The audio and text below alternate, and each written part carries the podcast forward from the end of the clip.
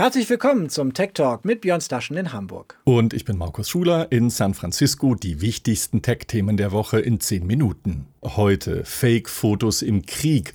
Eine Browser-Erweiterung hilft, sie zu erkennen. Außerdem der Oligarchen-Bot verfolgt, wo trotz Krieges welche Yacht derzeit herumschippert. Außerdem Teenager stecken hinter einer großen Cyberattacke unter anderem auf Microsoft und Elon Musk überlegt, Twitter Konkurrenz zu machen.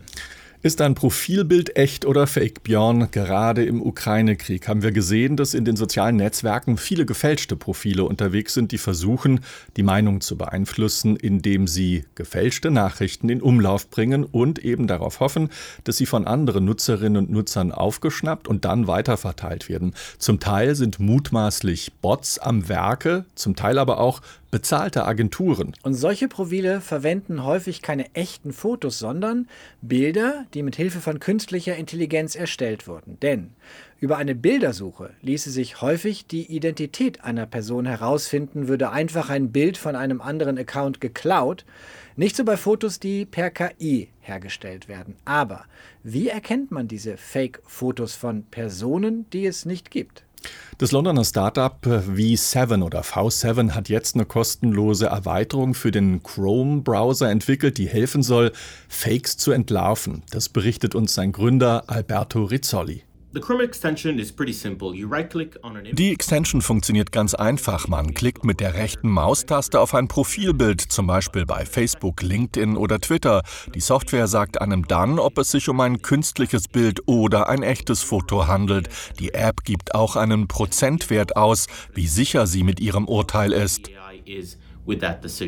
Die Erweiterung kann aber nur Profilfotos erkennen, die mit Hilfe von KI-Technologie menschliche Gesichter nachbilden. Hier ist laut Rizzoli zu 99 Prozent Genauigkeit gegeben.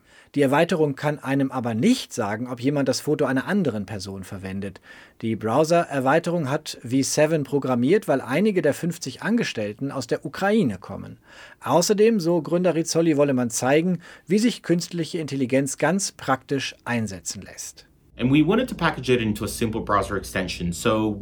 Eines unserer Teammitglieder, Stefano, hat die Software entwickelt. Andere haben mit mir das KI-Modell programmiert. Es kann Hunderttausende von Gesichtern scannen, die online zu finden sind.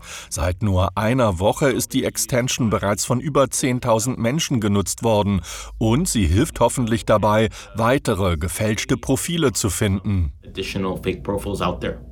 Und wie häufig solche Fake-Fotos verwendet werden, das zeigt eine aktuelle Recherche des Stanford Internet Observatories, die NPR, das ist der öffentlich-rechtliche Radiosender der USA, veröffentlicht hat.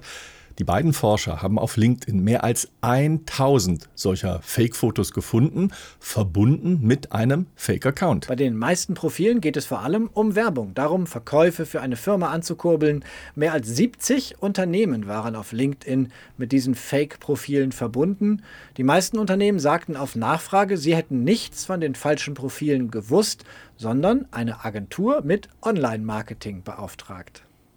Und das deckt sich, Björn, mit dem, was wie Seven-Gründer Rizzoli gesagt hat. Mich wundert nur, weshalb LinkedIn-Besitzer Microsoft da nicht mehr gegen diese Praktiken unternimmt, denn für den Softwarekonzern aus Seattle wäre es sicherlich ein leichtes, gegen diese Fake-Profile vorzugehen.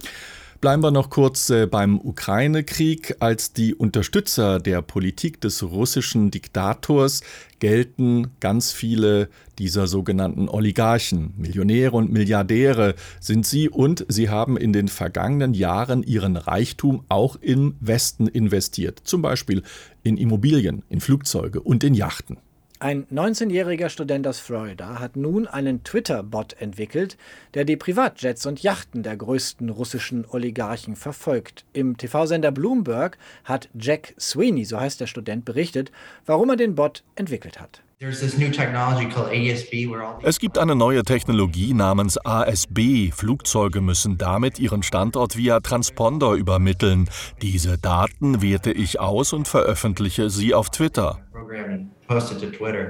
Bekannt war der Student damit geworden, dass er vor ein paar Wochen schon via Twitterbot die Flugbewegungen von Tesla-Chef Elon Musk verfolgt hatte. Markus, wir hatten auch hier im Tech Talk darüber berichtet. Und Musk hatte ihm 5000 Dollar angeboten, wenn er den Dienst wieder einstellt. Sweeney lehnte dankend ab und sagte, dass er ihn nur im Tausch für ein Tesla Model 3 einstellen würde. Der Twitter-Bot für Musks Privatchat listet zum Beispiel genüsslich auf, wie viel Kerosin der Tesla-Chef für seine Flüge im Privatchat verbraucht hat und wie viel CO2 dadurch freigesetzt wurde. Hier zum Beispiel für seinen Flug zurück von der Eröffnung des Tesla-Werks in Deutschland. Mehr als 300.000 Follower hat das Twitter-Konto Elon Musk Jet. Die Twitter-Bots, die die russischen Oligarchen verfolgen, haben auch ihre Fanzirkel gefunden. Oligarch Jets beispielsweise kommt schon auf mehr als 400.000 Follower. Der Kanal für die Yachten schafft immerhin gut 30.000 Follower. Beim Wort Oligarchen, Markus, sind auch wir vorsichtig. Da gab es ja einige Debatten in den vergangenen Wochen, auch in den sozialen Medien. Unklar ist, wie viel Einfluss diese Geschäftsleute wirklich auf den russischen Präsidenten und die Entscheidungen haben oder hatten und auf welcher Seite sie stehen. Bleiben wir noch kurz bei programmiererfahrenen Teenagern. Vor etwa drei Monaten trat eine neue Hackergruppe auf den Plan mit dem Namen Lapsus mit einem Dollarzeichen nach dem S und sie machte auf ihrem Telegram-Kanal schnell mit einigen schwerwiegenden Behauptungen auf sich aufmerksam. Vor etwa einer Woche wies der Internetsicherheitsexperte David Alvieri darauf hin, dass die Hacker offenbar in die Microsoft-Systeme eingedrungen sind. Ein paar Tage später traf es dann die britische Firma Okta, die für Firmen Zugänge von Mitarbeitenden zum Unternehmensnetzwerk, zur Cloud, zum Internet verwaltet. Und viele Medien spekulierten, wer hinter den Angriffen stecken könnte. Die Zeitung USA Today beispielsweise schrieb, sind es nun die russischen Hackerangriffe, von denen seit Beginn des Ukraine-Krieges gewarnt wurde? Aber danach sieht es wohl nicht aus. Die Polizei in Großbritannien erklärte nun, sie habe sieben Teenager verhaftet, darunter einen 16-Jährigen in Oxford, der als Mastermind von Lepsis gilt und hackend ein Vermögen von, halte ich fest, Markus, 14 Millionen Dollar angehäuft haben soll. Sein Vater sagt, er habe nichts gewusst. Er dachte, der Junge spielt am Computer. Ob es weitere Hintermänner gibt, ist unbekannt. Dass es sich aber um einen russischen Angriff handelt, das scheint mittlerweile eher ausgeschlossen ausgeschlossen. Themenwechsel, Markus. Elon Musk, äh, Björn, denkt offenbar darüber nach, ein eigenes soziales Netzwerk zu gründen. Via Twitter hat er am Wochenende gesagt, dass er ernsthaft erwäge, solch ein Projekt zu beginnen. Erst kürzlich hatte Musk eine Twitter-Umfrage gestartet. Darin fragte er die Nutzenden, ob sie glauben, dass Twitter sich an den Grundsatz der freien Meinungsäußerung halte. Und 70 Prozent beantworteten dies mit Nein. Auf die Frage eines Twitter-Nutzers, ob er tatsächlich ein soziales Netzwerk starten wolle, sagte Musk, er erwäge das sehr ernsthaft. Versuche, den etablierten Plattformen von Twitter, Facebook und YouTube Konkurrenz zu machen. Die sind in der Vergangenheit allerdings erfolglos geblieben. Weder Ex-Präsident Donald Trump mit seiner Plattform Truth Social ist da sonderlich erfolgreich gewesen und auch andere Anbieter wie Getter oder Parler, die sind nicht mal annäherungsweise an die Reichweite und Popularität der etablierten Anbieter gekommen. Ob das der berühmte Masksche Furz an der Vorhangschnur ist, das werden wir bald erfahren. Was auch immer das sein mag. Wir, Markus, erwägen sehr ernsthaft kommende Woche wieder hier auf Tagesschau 24 über die wichtigsten Tech-Themen der Woche zu informieren. Uns gibt es außerdem in der ARD Infonacht. Und natürlich als Podcastle unter techtalk24.net und auf YouTube in einer eigenen Playlist auf dem Tagesschau-Kanal. Hört, hört. Tschüss, bis nächste Woche.